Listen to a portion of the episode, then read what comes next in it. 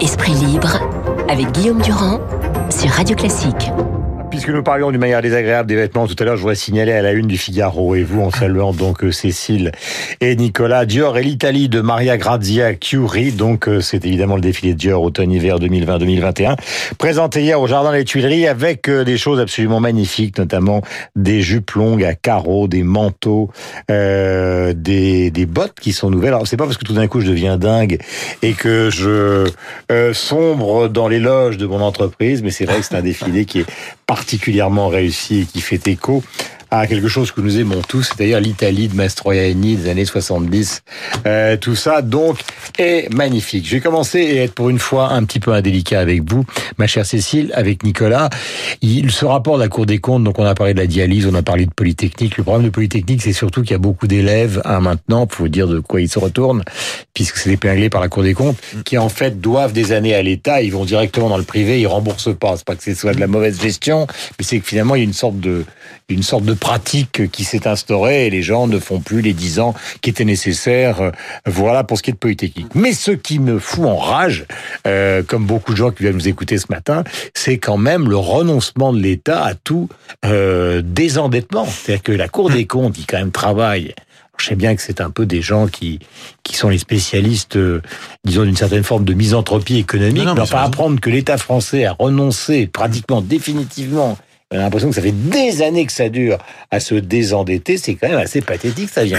ça Oui, c'est vraiment l'angle mort de, de la politique économique depuis le début de ce de, de ce quinquennat. Alors, il n'y avait pas eu honnêtement beaucoup d'efforts qui avaient été réalisés euh, avant.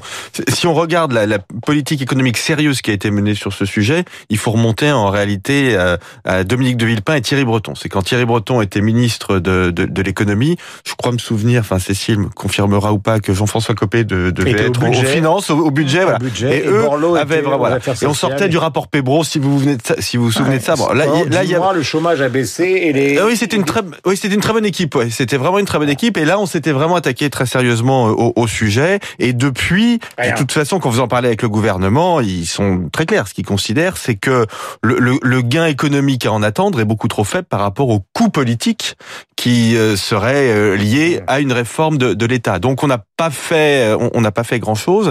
Et on se retrouve dans une situation qui est quand même très, très problématique parce que euh, on a une croissance mondiale qui, qui ralentit, le coronavirus euh, arrange pas les choses. Et aujourd'hui, on se retrouve en France avec des niveaux de déficit public et d'endettement qui rendent très Vous avez compliqué. des enfants, Nicolas. Ouais. Tous ceux qui nous écoutent, enfin beaucoup ont des enfants. Hum. Ils ont quel âge? Moi, ils sont 13 et 15. 13 et 15 ans. Ouais. Vous- On va leur coller notre dette sur le dos, quoi.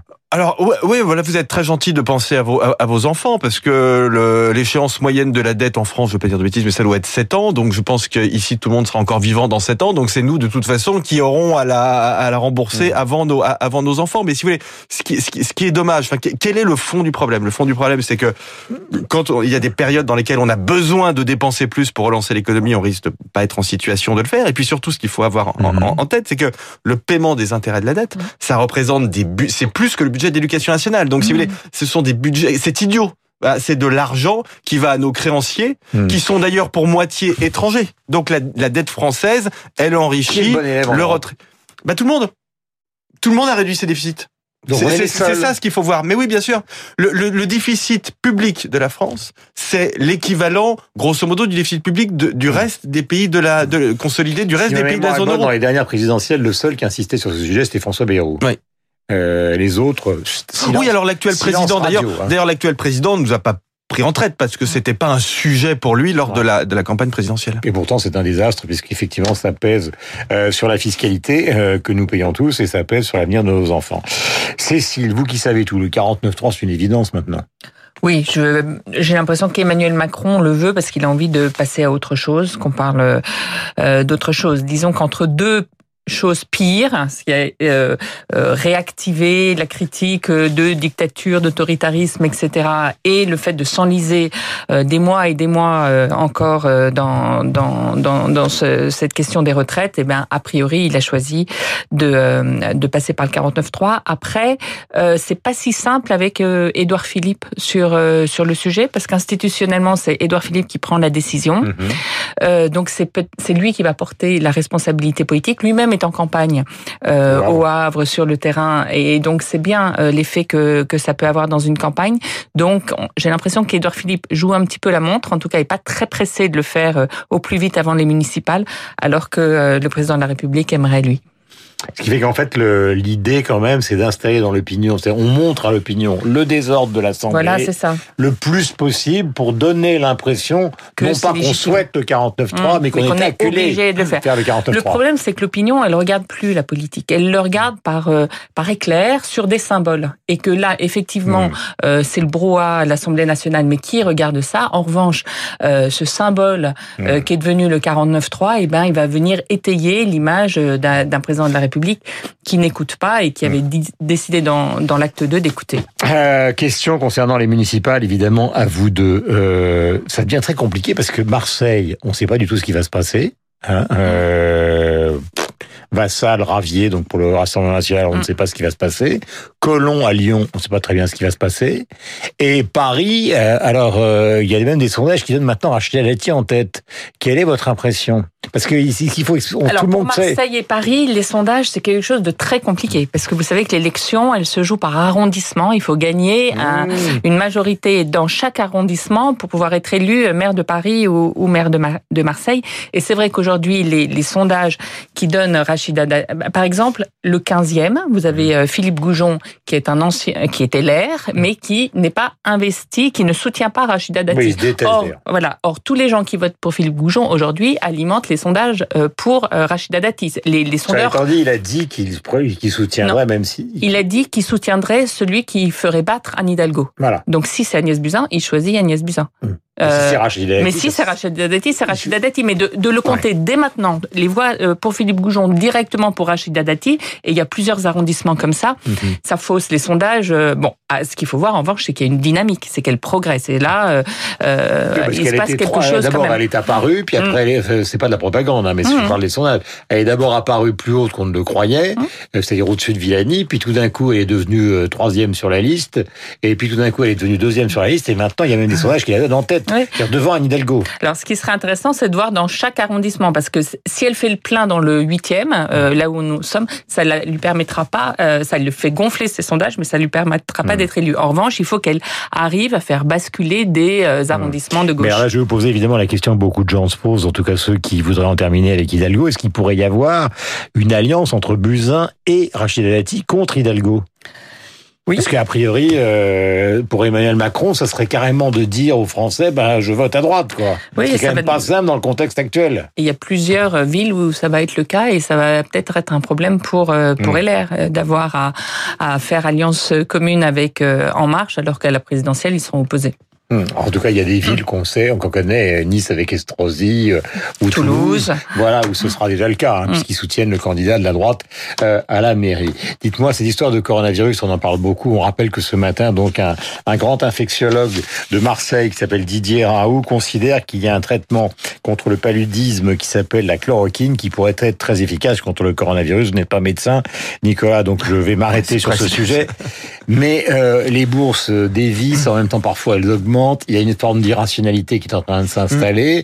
Est-ce que vous avez l'impression que tout ça peut déclencher un mouvement de ralentissement de l'économie mondiale Ah oui, Enfin, je, non, je pense qu'il est là. Je pense qu'on sous-estime encore le, le, le, coût de cette épidémie sur l'économie mondiale. D'ailleurs, c'est pas l'épidémie en elle-même hein, qui, qui, qui, crée des dommages sur l'économie mondiale. Ce sont les mesures mises en place pour éviter euh, l'épidémie. Donc, c'est pas le c'est pas le virus. Il faut bien comprendre que euh, en Chine, vous avez euh, quasiment la moitié de l'économie qui est complètement à l'arrêt depuis plusieurs semaines. Mmh. Vous avez des entreprises chinoises qui ne peuvent plus verser de salaire à leurs à leurs salariés. Donc, vous avez déjà bon, la Chine qui représente euh, plus de 15% de, de, l'économie mondiale qui est quasiment à l'arrêt. Et puis vous avez des effets indirects parce qu'on est dans une économie globalisée et que votre smartphone, bah, les deux tiers des composants sont fabriqués en Asie du, Sud-Est et, en Chine. Et donc on, on, de plus en plus, on a du mal à les produire. Alors tout ça sera un peu rattrapé par la suite. Donc il faut pas du tout voir les choses de façon euh, euh catastrophique. Mais voilà, on voit bien que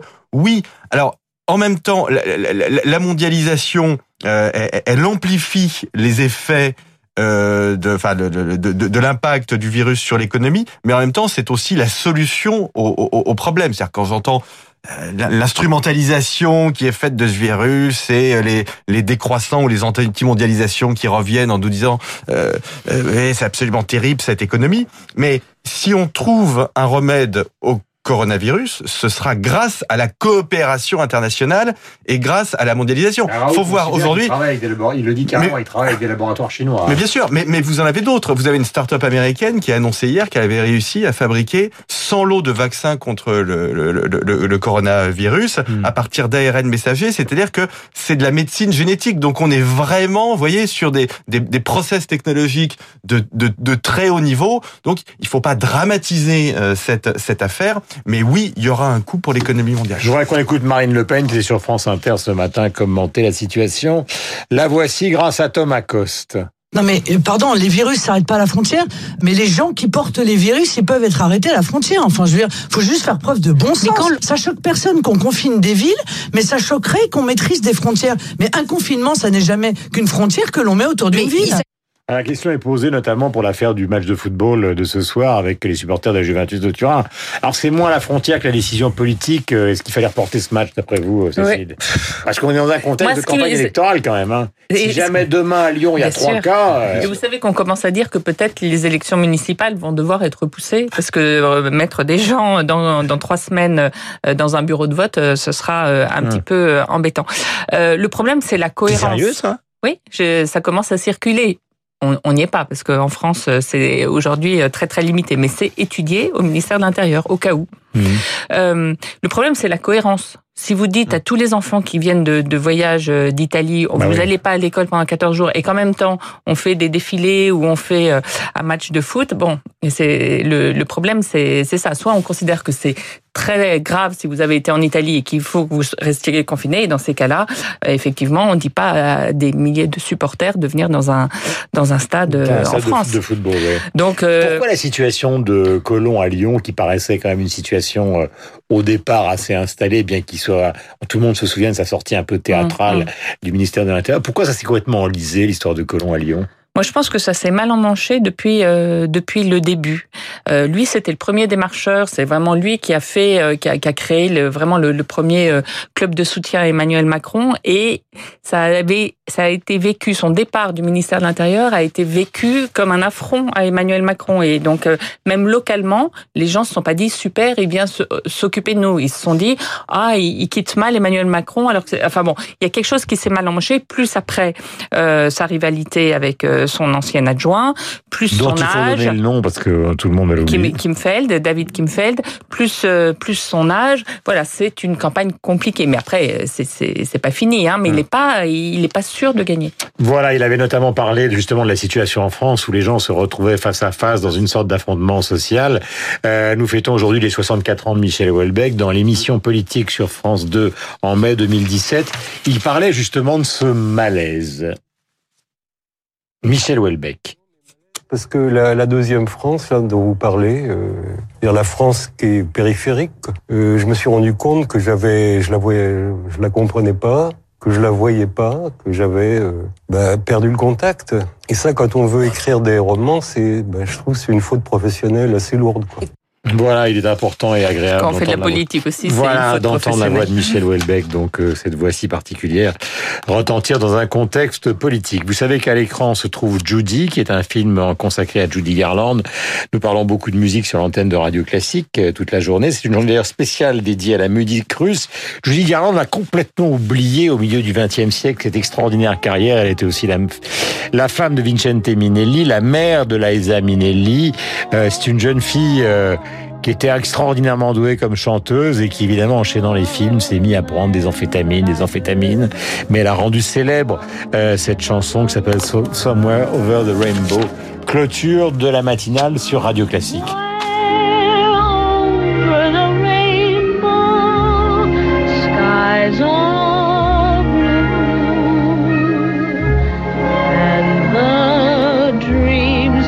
dare to dream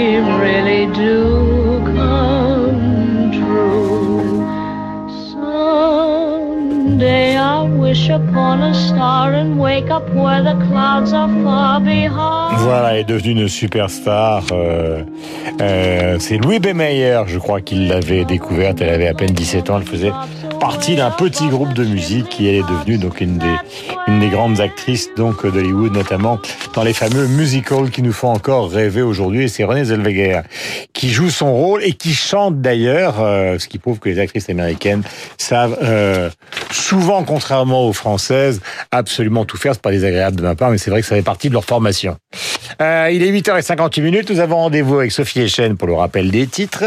Merci Nicolas, merci, Cécile de ces précieuses informations. Et après, nous retrouvons Franck Ferrand avec plaisir et Christian Morin et sa fanfare.